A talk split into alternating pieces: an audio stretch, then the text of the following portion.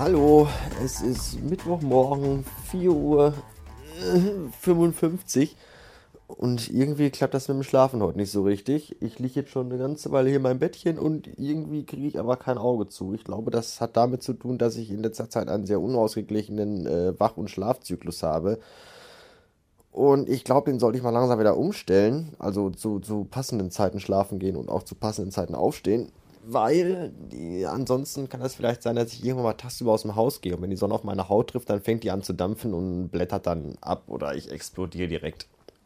Und das ist bestimmt nicht gut, schon gar nicht für mich und für alle nah herumstehenden bestimmt auch nicht. Äh, Problem ist nur, ja, 5 Uhr morgens, was macht man jetzt? Also ich bin heute um 9 Uhr, so zwischen 9 und halb 10, bin ich bei meinen Erzeugern eingeladen zum Frühstück, Frühstück, Brunch und Mittag. Äh, Mischung aus Frühstück und Brunch ist ein Frünsch. Also ich bin zum Fringe eingeladen. Problem ist nur, das dauert noch äh, vier Stunden, bis ich da äh, mal anfange, so los hinzugehen. Und äh, das ist eigentlich noch ganz schön lange. Jetzt so vier Stunden rumeiern ist nicht so toll. Und ich habe eigentlich jetzt auch schon Hunger und, und das kann sich dann auch ziehen, die vier Stunden. Wenn ich jetzt aber wirklich ganz dolle fest versuche einzuschlafen, dann weiß ich, dass ich spätestens in zwei Stunden in der absoluten Tiefschlafphase drin bin und dann, äh, wenn um 8 Uhr mein Wecker stellt, ich den wahrscheinlich sowas von überhaupt gar nicht hören werde. Und das ist dann auch nicht gut, weil dann werden meine Eltern mich wahrscheinlich verstoßen und nie wieder ein Wort mit mir sprechen, wenn ich da nicht heute zum Frühstück auflaufe.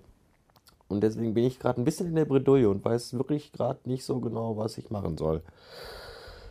Äh, ich kann mir natürlich auch Kaffee machen. Ich könnte mir auch eine Brolockensuppe machen. Ich habe noch so eine Brolockensuppen-Cremesuppe äh, im Schrank. So als quasi Appetizer, der hält dann die nächsten drei Stunden an und dann bin ich ein bisschen früher da und vielleicht gibt es dann auch dann schon Frühstück und ich muss da nicht so lange drauf warten. Ich weiß es nicht. Ich rede mich hier um Kopf und Kragen und deswegen äh, stehe ich jetzt erstmal auf, weil pullern muss ich nämlich auch und dann gucke ich erstmal, wie es dann weitergeht in dem anderen Abschnitt der Wohnung, der nicht mein Schlafzimmer ist, sondern ein anderer Raum. Ich weiß schon, warum ich mir diesen ganzen Fastfood, Junk-Fraß, Scheiß in die Birne stecke. Zu Hause selber lustig lecker kochen macht nämlich nicht nur Satz, sondern auch jede Menge schmutziges Geschirr. Und das ist Kacke. Das ist wirklich richtig Kacke. Äh, wenn einer von euch mal ganz viel Langeweile hat, kann er gerne hier vorbeikommen und mein Geschirr wegspülen. Ich habe nämlich so viel davon, äh, das wäre viel zu schade, wenn das einer alles alleine machen würde. Ich möchte euch da auch dann teilhaben lassen. Vor allem an den eingekrusteten Pfannen und Töpfen und solchen Dingen. So, das reicht erstmal jetzt.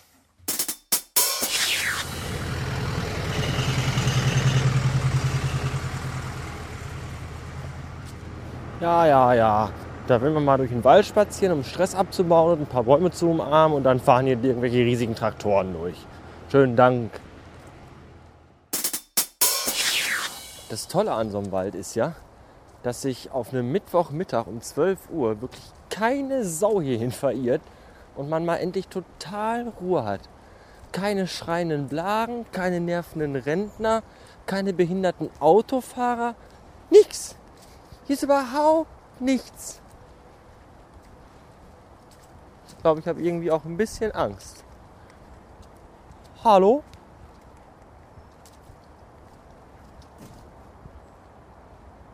Nö. Keiner da. Also, also so ein Spaziergang im Wald ist schon echt eine tolle Sache. So ausspannen und, und Seele baumeln lassen und all das. Was man bei der ganzen Baumelei natürlich nicht außer Acht lassen darf, ist die Tatsache, dass wir uns natürlich immer noch im Ruhrgebiet befinden. Was bedeutet, dass dieses wunderbare, unberührte Fleckchen Natur durchstreift wird von der ebenfalls wunderbar ausgebauten sechsspurigen Autobahn Nummer 2. Und mein Hass auf diese kapitalistische und in meinen Augen sinnlose Zerstörung und äh, Bedrängung und dergleichen der Umwelt. Äh, ist allerdings wie weggeblasen, wenn ich sehe, wie mir die Lkw-Fahrer zuwinken.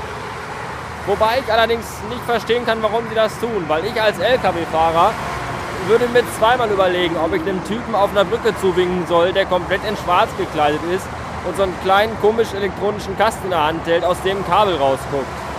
Aber das müssen die selber wissen. Ist es, mir ist es im Grunde hier im Wald auch schon wieder viel zu, viel zu trist und viel zu öde und zu einsam. Ich muss außerdem auch extrem dringend mal kacken. Und ich glaube, ich werde jetzt auch langsam mal nach Hause gehen. Sehr geehrter Herr Densko, ein aus chlorfrei gebleichtem Umweltpapier hergestelltes Schriftstückbehältnis mit einem Inhalt bestehend aus unidirektionell haftenden Erkennungspiktogrammen eines online-audio halt anbietenden unehrlich gezeugten Stammhalters wurde soeben der Deutschen Bundespost zwecks Inlandsversendung zu einer festgelegten Adressierung übergeben. Ich hoffe, ich konnte Ihnen damit eine kurzweilige Freude bereiten. Ich erwarte dreistellige Spendeneingänge auf meinem PayPal-Konto. In diesen Tagen feiert ja die großartige Sesamstraße ihr 40-jähriges Bestehen. Die wunderbare Sesamstraße, die uns allen das Buchstabieren und das Zählen beigebracht hat und uns so wunderbare Dinge erklärt hat, wie zum Beispiel den Unterschied zwischen fern und nah und äh, ich, allen Kindern auf der Welt hat sie das, glaube ich, erklärt, obwohl ich mir da nicht ganz sicher bin. Gab es eigentlich in der DDR auch die Sesamstraße? Oder war das da die Todesstreifenallee? Man weiß das nicht genau, da gibt es keine weiteren Belege zu. Äh, auch nicht auf meinen Zehen. Das wären aber dann Belage, aber ist ja auch egal. Wir wollen nicht abschweifen. Ähm, meine absolute Lieblingsfigur bei der Sesamstraße ist und bleibt immer noch und wird auch immer sein Elmo. Dieses kleine lustige rote Monster. Elmo ist total toll und vor allem mag ich Elmos Stimme in der original amerikanischen Version. Die deutsche ist zum Kotzen. Die amerikanische dafür umso besser und Elmo ist einfach nur klasse, weil Elmo immer äh, gute Laune hat und auch immer fröhlich ist und immer gerne Leute umarmt und knuddelt. Und das finde ich total gut. Wenn ich irgendwann mal ein Kind habe, dann möchte ich, dass dieses Kind so wird wie Elmo. Und vielleicht auch so aussieht wie Elmo. Eventuell muss ich mir dann von Verwandten Sprüche anhören, wie, ja, dein Kind ist wirklich süß, aber ich würde es nicht nass werden lassen oder nach Mitternacht füttern. Vielleicht, wenn ich mich jetzt äh, in mein Bett lege zu meiner Mittagsruhe, die ich mir redlich verdient habe, vielleicht äh, träume ich dann ja von Elmo. Vielleicht träume ich aber auch vom Doktor und Nutten. Denn äh, wenn ich mich richtig erinnere, hat er, glaube ich, auch mal von mir geträumt. Und irgendwie macht er sich bei Twitter in letzter Zeit sehr rar, habe ich das Gefühl. Oder kommt mir das nur so vor? Ich finde, früher war da mal mehr. Jetzt mal abgesehen von diesen äh, Bombardierungen mit Tweets, wenn die Super Nelly läuft oder sexy Sportclips oder sowas. Aber ansonsten so drumherum kommt da nicht wirklich viel. Ich weiß nicht, ob der und Nutten mich hört, keine Ahnung. Aber äh, äh, Dr. Nutten, kannst du mich hören? Hallo, hallo, dieses ein Test. Lieber Doktor und Nutten, bitte wieder etwas fleißiger twittern, Dankeschön.